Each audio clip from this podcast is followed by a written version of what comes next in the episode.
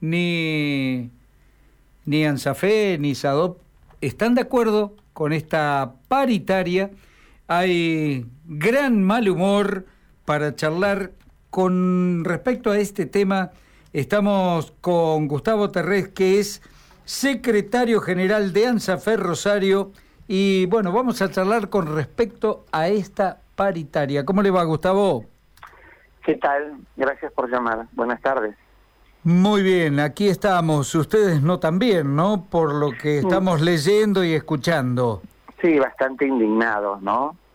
No solo no estar conformes, sino ya crece la, la bronca, la indignación, ¿no? Un, un ministro de Trabajo sé que se comprometió a abrir la paritaria a principios de febrero y que no lo hizo o que lo hizo formalmente, que tomaron reuniones formalmente. Un ministro de Trabajo que después dijo vamos a esperar la pauta nacional para poder este, actuar con la referencia a esa y una vez que viene la pauta nacional ofrecen menos. Realmente una provocación innecesaria, una falta de, sensibilidad eh, que, realmente eh, no solo que preocupa, sino que, que indigna.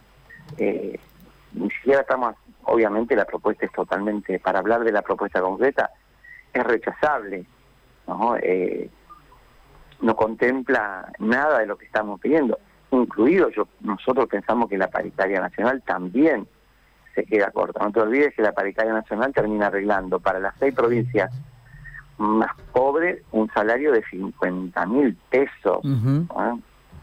Gustavo, en 80 eh, mil está el sueldo eh, para no ser pobre, 30 mil pesos por detrás. Realmente una, una, vergüenza. Y un ministerio y una ministra de Educación que no, no intervienen en nada, que no cuidan a sus docentes, que no, eh, que no tiene políticas, que no son parte de la paritaria, donde dan cuenta que todo está gobernado por economía, por lo cual eh, hay ministerios subalternos cuando deberían ser ministerios estratégicos. Eh, Realmente, este, ¿qué es lo que piden desde el gremio que usted está manejando? Yo tenemos el horizonte de un salario equivalente a la canasta familiar, iba de 120 mil pesos, pero en ese proceso, primero, ningún docente por debajo de la línea de pobreza. Hoy, los que cobran hasta con el 50% están bajo la línea de pobreza. Y hoy la línea de pobreza está ascendiendo a 80 mil pesos y estamos discutiendo un aumento salarial que eh, terminaríamos cobrando a principios de abril, o sea, falta la inflación de enero y falta la inflación de marzo, ¿no? Para, para saber de qué estamos hablando. Y nos parece que esa es una, una referencia, la otra es que no queremos que tengan que seguir con la misma dinámica de las cifras eh, no remunerativas, sigue habiendo un 30% de cifras mal llamadas en negro, que claramente eh, precarizan nuestra obra social, la, la debilitan y también a la caja de jubilaciones, en un momento difícil para la caja de jubilaciones y donde podemos ser parte de los de las exigencias y de los ajustes que, que exige el, el Fondo Monetario Internacional para ponerse en sintonía con lo que reclaman.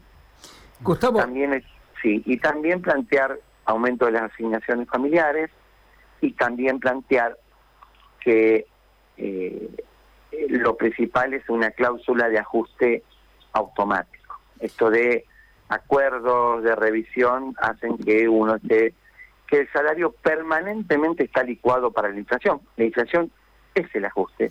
En definitiva, la cláusula gatillo o este sistema favorecía al docente. Ninguna duda, digo, permitía que no perdáramos, no perdíamos tanto. Cuando hay inflación alta, fundamentalmente los más perjudicados son los los trabajadores, las trabajadoras. Eso va de suyo, la gente que ve los planes, así como hay otros sectores que se favorecen, que, que claramente se ven favorecidos pero la cláusula de gatillo tenía una cláusula de ajuste automático es una es una medida mucho más dinámica. Yo me extraña que haya dirigentes sindicales que sean tan tan este, condescendientes con el poder que digan que que en el último en los últimos años sin la cláusula de gatillo me fue, fue mejor. una vergüenza que puedan llegar a decir esto. Eh, Gustavo, ¿todo se encamina al paro? Todo se va a encaminar a que contundentemente va a haber una medida de acción directa el primer día del ciclo lectivo.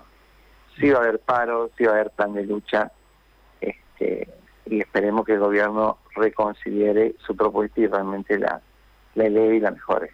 La asamblea de los docentes santafesinos va, va a arrancar el, el día de mañana, jueves.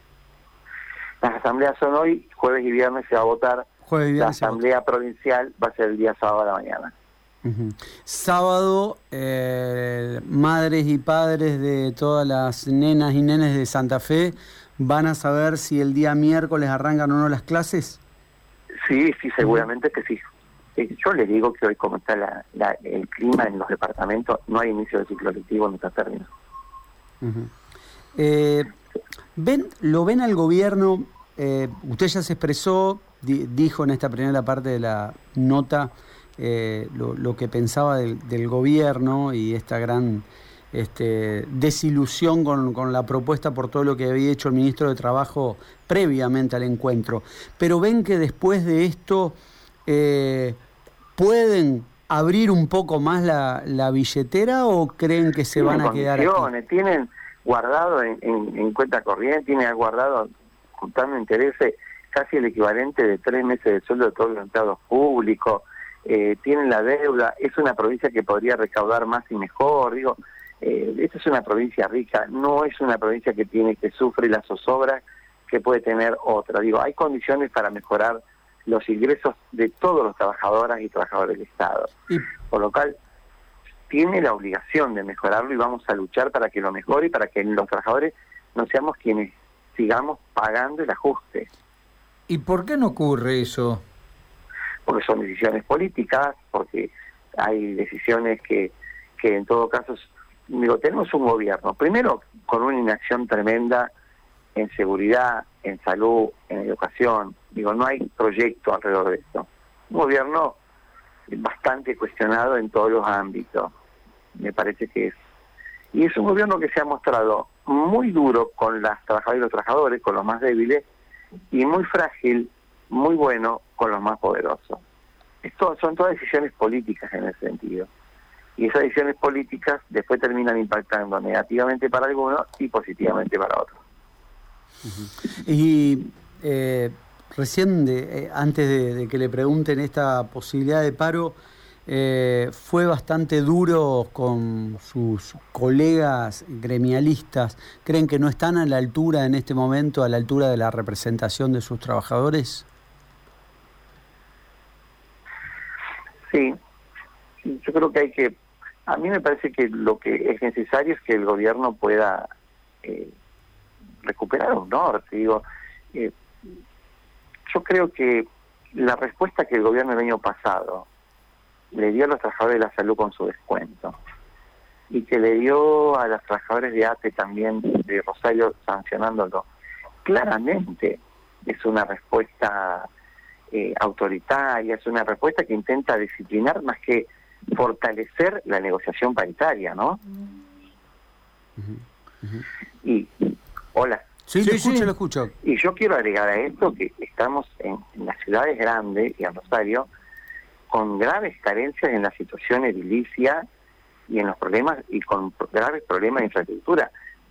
Piensen y, y, tomen registro de que hay más de 100 escuelas que a día de iniciar el ciclo lectivo están sin gas que hay escuelas que no tienen agua, o sea, que hay escuelas que tienen dificultades para empezar el ciclo lectivo más allá del plan de lucha, que hay comunidades que les faltan salones, que hay comunidades donde no hay escuela, que hay comunidades que tienen que sacrificar el comedor para convertirlo en un aula porque no hay más espacios.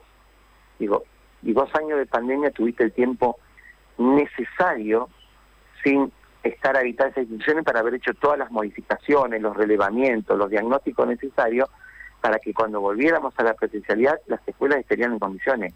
Nada de eso se hizo. Gustavo Terés, eh, muchas gracias eh, por este tiempo suyo y por esta información que termina de darnos. No, gracias a ustedes, espero haber dado respuestas o haber por lo menos dar cuenta de, lo que piensa sí, sí. como lo que pensamos como organización y una parte importante de la, de la docencia y a su disposición. Muchísimas gracias, ¿eh? muy atento. No, gracias a usted, hasta la próxima. Bueno, estuvimos en comunicación con Gustavo Terés, secretario general de ANSAFE Rosario. Tema paritaria, qué, qué complicado todos los años al inicio, Gastón, ¿eh?